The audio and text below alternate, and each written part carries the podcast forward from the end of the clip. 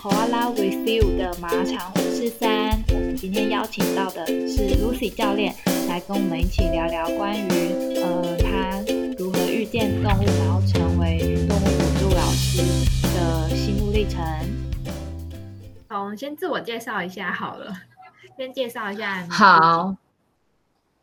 好，哎，我觉得每次那个要自我介绍自己的职业的时候，其实真的是件有点困难的事。好，那我叫陆杰，我姓走路的路。然后呢，大家比较常叫我的是 Lucy，或者就是叫我 Lucy 老师。你是怎么接触到就是那个动物辅助疗愈的？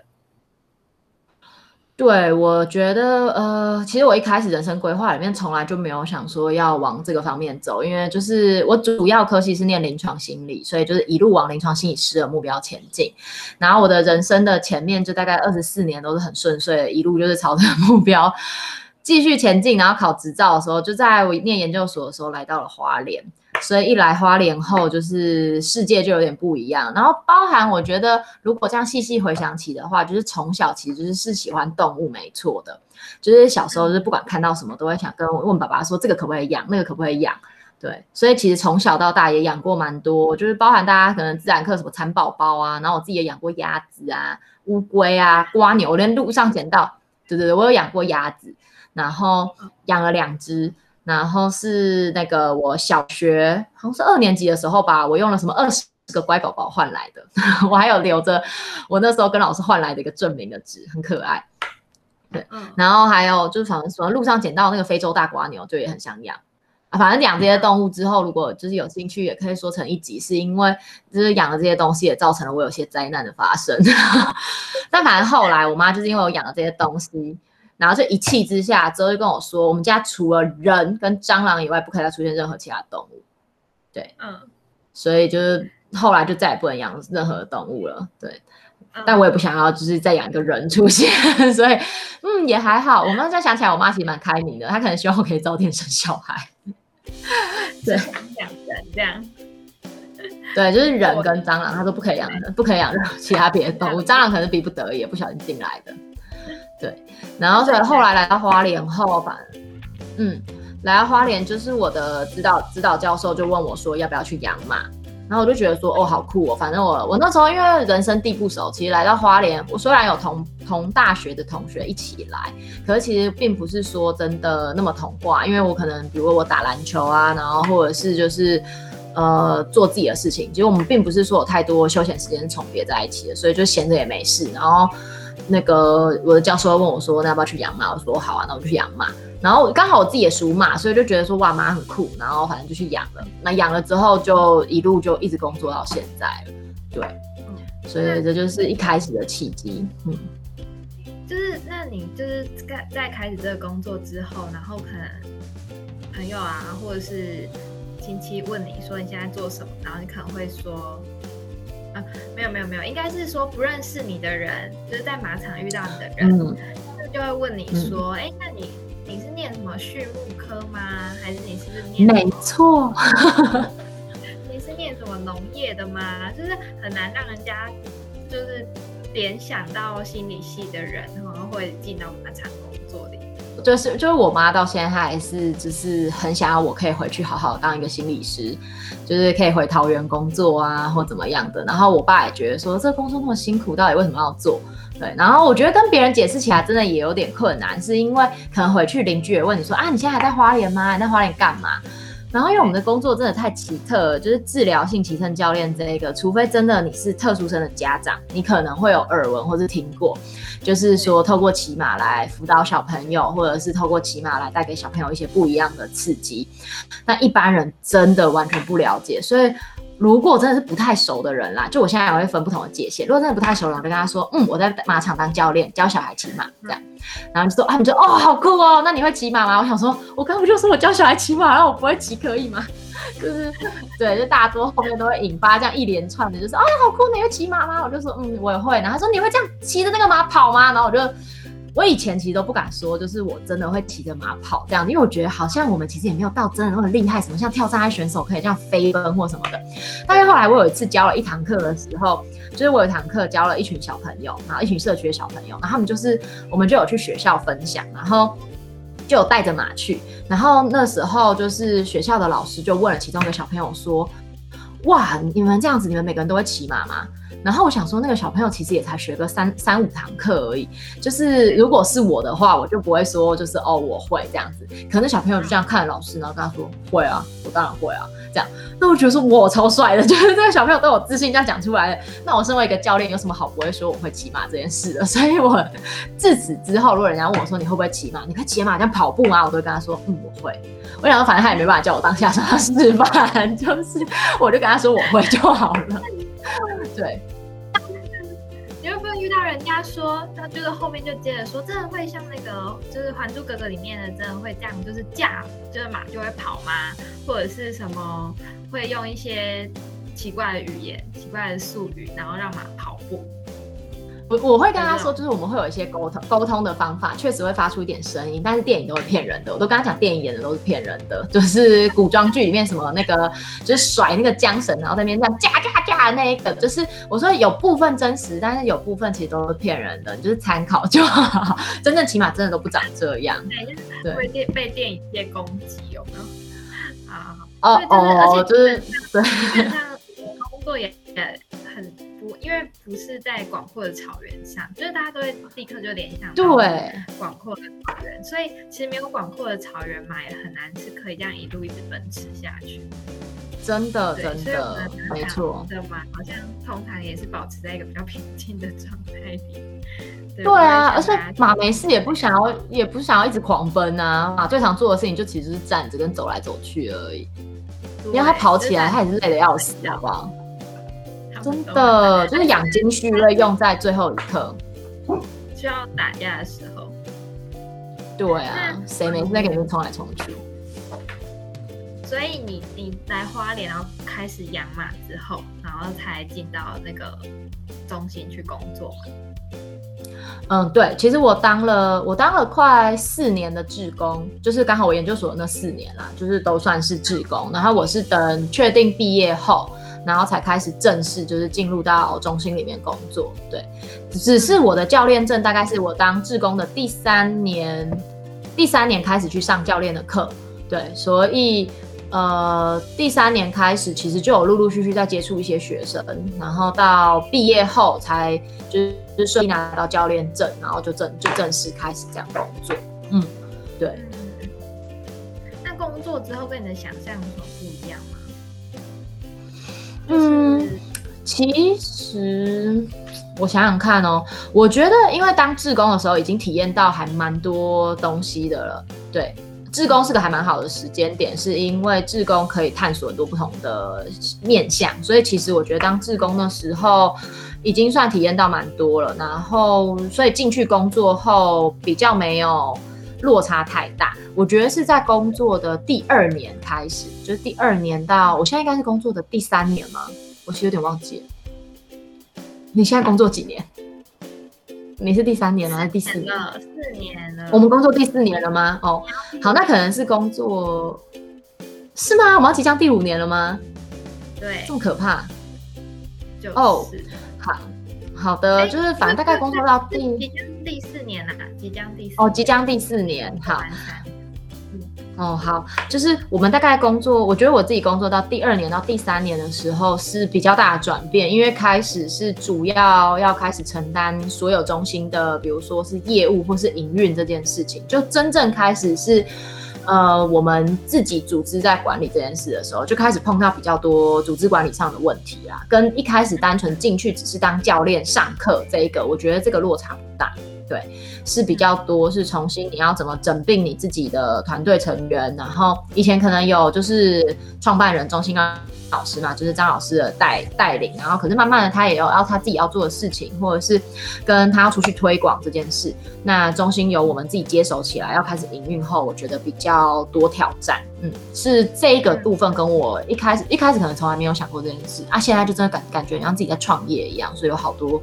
就是第一次，然后好多就是新的洽谈的案子啊什么的，这种就都要自己来了。嗯，哎，我们前面还没有跟大家就是补充一下那个，就是到底我们在做的是什么，所以很简单神神秘的行业，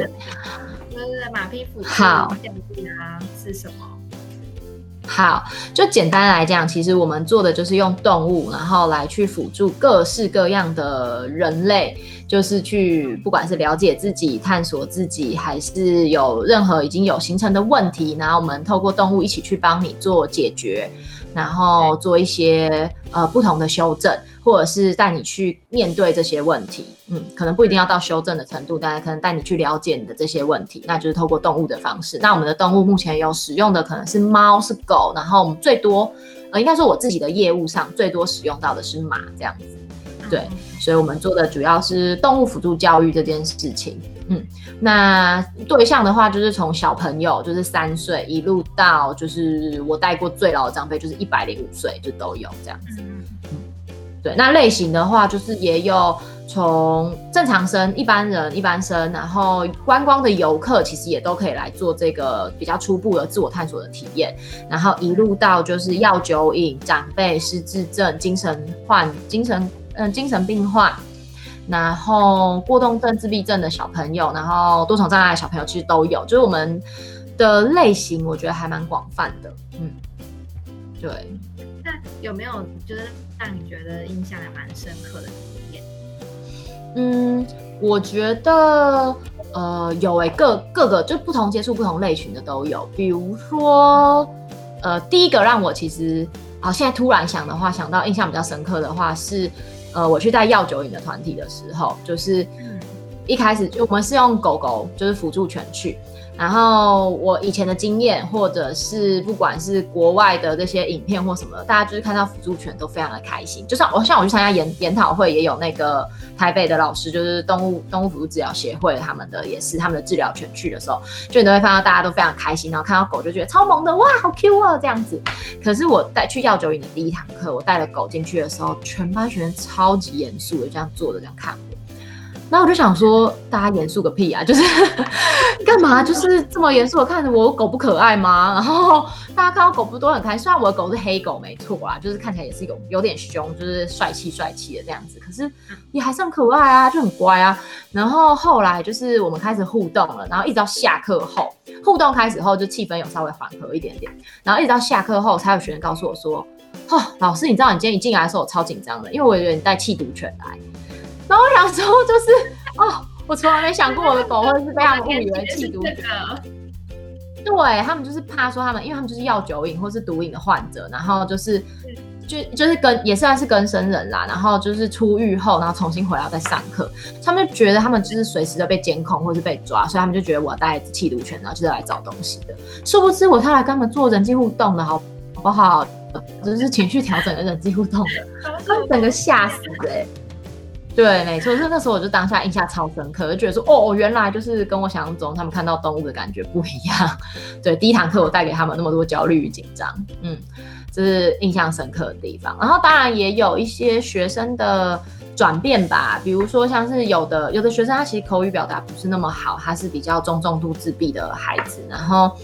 可能他来参加营队的时候，其实他也在营队里面的跟马匹互动的状况，或是跟我们互动的状况，其实也起起伏伏，就是不一定都那么顺利。可是他竟然在呃，他今就他今年开始学打字课，就是开始用打字的方式跟大家沟通，所以口语老师就会请他去选不同的字词。然后他竟然老老师就问他说：“那今年你最开心的事情是什么？”就是刚好过完年。呃，寒假那时候他有来参加营队，那是他第二次参加营队。可他他这次参加营队其实状况很不好哦，就是他有就是呃一些失控的场面。对，但是他这次回去后，他的打字老师问他说：“你今年觉得最开心的一件事情是什么？”他就说去参加就是花莲的这个营队。然后他妈妈就觉得说，哦，就是哇，就是竟然可以这么清楚的表达出来。他说，那你参加这个营队的感觉是什么？对，然后妈妈本来觉得说，就最开心的事情，所以应该是愉快啊，开心什么？就他竟然选了一个词是满足。对他觉得参加这个营队很满足，嗯，哇，然后那时候他妈妈跟我分享这件事的时候，我就超感动哎，我就觉得说，天哪，原来就是我不只带给他了，就是这些互动。然后就是这些他学习到的东西，他甚至还在这个活动里感觉到了满足这件事情，就是非常非常的，呃，我没有想过这个孩子会这样子说，对，所以他妈妈也觉得很惊讶，就是更能肯定说，就是哇，那他真的很喜欢这边，然后他有有很多他的收获，虽然可能毕竟特殊生可能我们短时间内看不太出来，对。可是你看，就这种小小的地方，就是对，很感动。会有突如其来的孩子的回馈，然后没错没错没错。对，原本自己在做的过程，你可能就觉得哦，就是这样子顺顺的带完了。可是没想到，就是孩子的心里面其实就是波涛汹涌。然后对啊，对啊，这样这样。没错没错，对。我们现在不是，就是你会不会很常被问到说，哎，老师，你真的听得懂，就是他在说什么吗？就是马或狗在说什么吗？你说动物对不对？对对对，就是因为现在也有很多的那个宠物沟通师。嗯嗯，就是像我们自己可能也会很常被问到说，老师他真的有在跟你说话吗？你真的听得懂吗？然后或者是啊，老师所以他这是什么意思？嗯嗯嗯，你真的有感觉到就是动物在跟你沟通吗？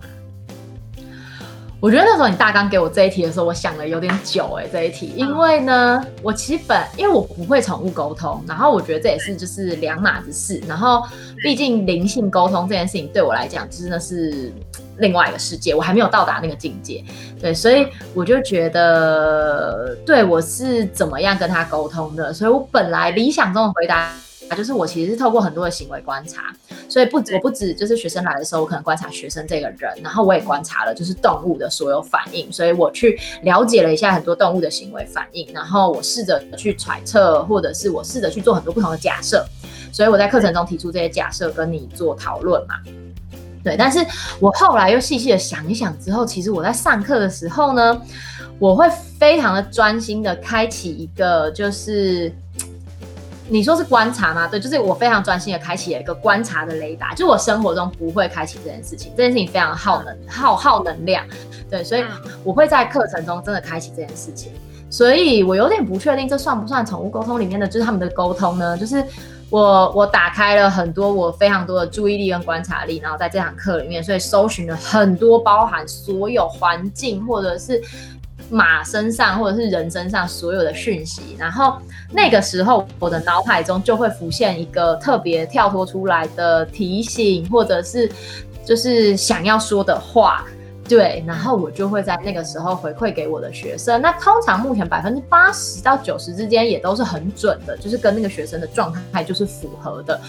所以就是从这个层面突然来看的时候，你说，呃，我会不会知道就是马在想些什么？我是不是这样跟他沟通的？你就这么一说，好像也是，我好像突然听得懂，就是他在跟我说什么，因为我是脑海中突然就是跳出了这个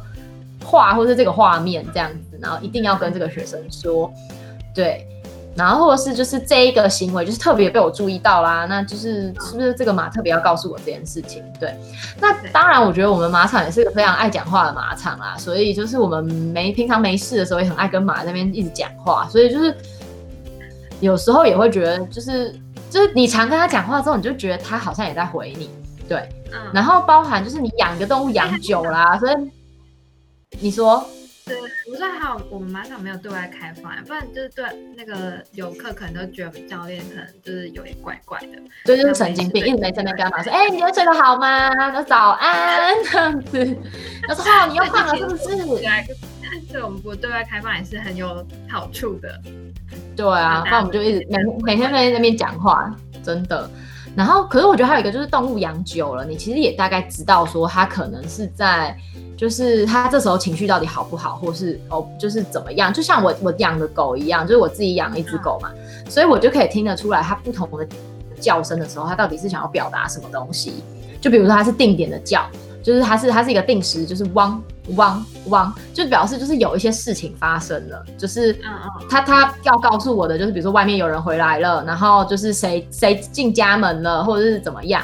对啊。这个就也是，就是以前也是，因为我们有朋友，就不是鹿岛在我们家门口嘛，所以就也因为这只狗狗，它就很坚持，坚持的一直要汪汪汪定，一直稳定频率出现的汪汪到，就是我去救了我的朋友，对，所以就是那时候才慢慢知道说，对，这就是有事，它不是就是没事在那边挨，就是怎么样，就是你养久了也好像也会有一些发现，或者是你也会知道它现在叫是口渴，或它现在叫其实是要上厕所之类的。就是有一个感觉，我我我觉得就很像那个啊，我最近也有看那个书里面讲说，婴儿哭也是，就是婴儿哭的时候，妈妈可能就知道他是要干嘛，就是类似那种感觉。但你总不能说就是妈妈在妈妈在宠物沟通吗？就是也也算啦，就是我也有一个学生跟我分享说，他学了宠物沟通，可是因为他家一个宠物都没有，他很讨厌任何的宠物，所以他最后拿他女儿照片去沟通。他说人也是一种动物吧，所以他也可以用就是人，所以他拿他女儿照片去沟通。对对，嗯。所以可能妈妈妈妈也有这个功能，对啊，你下下次访访问一些妈妈，她可不她可不可以就是婴儿沟通这样？哎，可是我觉得这是建立在就是对那个动物要有要有一定程度的观察还有了解的状况下，因为有很多有很多饲主或者是家长，他可能其实真的还是搞不懂他的小孩或者是那个。宠物对啦，对对对，闹什么之类，或者是他到底为什么一直会有这个行为，然后造成困扰啊之类。没错，所以所以我们才有工作。对对对所以我觉得好像还是非常需要建立在那个，比如说我们必须要了解嘛，就是怎么样的习性啊，狗是怎么样习性，然后才有办法对他们的那个行为有一些判断。嗯，没错。那最后是想要问问你，嗯。这样听起来是从当志工到工作已经有快八年了嘛？那对，哇，这个数字是不能公开，有点 是没没有想到。然后你说我，对，那你有没有遇到什么困难，或者是这中间有转折点吗？嗯，有哎，我觉得在面对呃。我觉得比较大的可能是有有分情绪上的就是困难，然后也有就是呃，比如说行政程序上的一些困难。然后情绪上的，就是你当你要面对到一些动物，比如说受伤，然后或者是死亡的时候，其实我觉得那个是第一个还蛮大情绪上的一个困难。对，所以这个是我觉得这是蛮辛苦的一件事。然后跟你怎么去面对一个生命，嗯，包含他对很多受伤的时候，你可能会很懊悔，会很自责，怎么会让。受伤，然后有时候又是这么突如其来的，就是你已经防范到很好了，可是还是这样，对你就会觉得这到底怎么回事？然后另另外的那个困难点就会是跟比如说团队合作，或是你有很多行政上面的 paperwork 这件事情，嗯就会变成是。其实我觉得我们的中心已经在一直翻转不同，就是社会上可能已已经应有的一个工作的架构了。可是好像就是这几年，就是其实也没有多久，但是就是这一两年开始，好像又开始回到了有一点点，我们还是会回到原本的社会结构，在做一些，比如说像像打卡这件事情，然后或者是像一些呃会议记录，然后或者是一些买东西的表单，或是申请经费什么这种，好像还是会回到原本的架构里，需要去处理一些比较繁琐。我的行政程序，对，那当然，我觉得我们中心的好处是因为我们成我们可以有很多不同的变动啊，就我们弹性很大，然后我们随时说想换就换，对，但这相对的也是一个困难的挑战，是因为你所有东西你都可以重，你都要重新架构，然后，嗯，包含就是对啊，你要不要打卡，然后打卡几点才是正常算上班，然后你几点要下班，你每天上班一定要八个小时吗，或什么的，这种所有东西你都可以拿出来讨论。可这就是会是一个很很烦的一件事，就是为什么我要讨论这种事情？我不能好好只要来上班就好了吗？我为什么要想这么多？老板叫我做什么不就好了吗？对，然后就是每个人的意见又不一样的时候，当你要统整所有意见，这就是非常的呃苦恼的一件，我觉得很考验智慧。所以也好在，在我就是这个年纪的时候，可能就遇到这件事情。说不定我在十年，我就会变得超级厉害，就是可以处理一切所有这种事。他已经可以收集所有的资讯，然后整合，然后找出一个适合。对对对对对对，没错没错没错没错，真的就是所有经验都在现在累积当中。对，好，那嗯，未来呢？你有没有就是近期的一个小目标啊，想跟别人分享？嗯，近期因为就在疫情中啊，所以就是现在也不能就是干嘛，每天就是期待可以割一点草给就是马当宵夜，让他们吃的好一点，好好现在就休息一下。然后哦，我自己其实你说，呃，有没有就是一直规划的小目标？其实我自己还蛮想去国外看看不同的马场，因为我们中心有几一些教练其实有去到国外了嘛，然后他们有去参观过别的马场或是做别的事。那我今年也参加了，就是国际的研讨会，有去听了一下人家怎么做，大家做什么。然后你会发现，就是我们做的其实也不差。然后其实出国念出国念书，或是出国学一些马匹相关的东西，一直都是从当志工时候其实就一直在提的一件事，只是就是。嗯，哪个阶段的目标，比如把先考心理师啊，或者是什么，就还没有做到。然后本来本来今年我是预计九月前我想要去英国一个月的，可是就是也因为疫情，所以现在也也去不了。那未来就是希望如果有机会的话。就是可以去到国外的一个马场，可能待个一个月或两个月，然后看可不可以去交换或者学一些东西，然后也想知道一下说人家到底国外是怎么做的，或是他们有没有一些特别的，呃，我觉得目前可能也是因为自己的能力现在卡在就是训练马匹上面，嗯，然后也很想要去学，比如说像自然马术这种东西，就是比较是好像什么都。什么装备都没有，然后是很很自自然的，很用天对，很用好像马匹本能的一个方式去跟马马匹互动，嗯，怎么去了解这一个，用一个可能不同的观点的了解吧。我觉得可能也跟那个我们学心理学有一点点小相关，就是我们都在挑战用各种不同的角度去看待人这件事情，嗯，所以好像就开始说越来越了解马之后，也想要透过不同的观点去了解马这件事情，嗯，马这个物种。对啊，然后包含其实如果能甚至更了解到，因为我知道美国有个协会，其实做动物辅助，他做了好多不同的动物，包含鹦鹉啊、海豚啊什么的，所以其实也很想要去那个协会看看，那他们是怎么做的，然后还有哪些动物，对，哪有哪些动物，他们是怎么去理解它，或是怎么样去应用它的本能，然后再跟人类互动，嗯，就很值得参考。好，顺便休息。这是重点吧？对。顺便可以好好的休息一下，对，开这个地方一下子这样充电。对啊，然后最近最近疫情真的越来越让大家想要离开原本该待的地方，因为已经待到就是快要发芽或发霉的这种感觉。就是嗯，就每天都好像是面对一样的场景，然后如果大家家里小孩的，可能就很崩溃，所以这时候宠物是不是好一点？不，可是我觉得宠物可能很崩溃，宠物可能也很想要自己的时间，可是可是主，对，可是主人就一直不走，就很烦。对啊，不要待在家，你失业了吗？对啊，然后就是或是没事就要去看看它，或是摸摸它。对，所以你可不可以不要烦我的那个眼神？真的真的，然后就一直关注它，他就觉得说我现在怎么样，舔个猫也要也要被说话吗？对，就很烦。对，嗯，好好，那我们今天先这样，那我们下次再听你分享其他小故事。好的，没问题。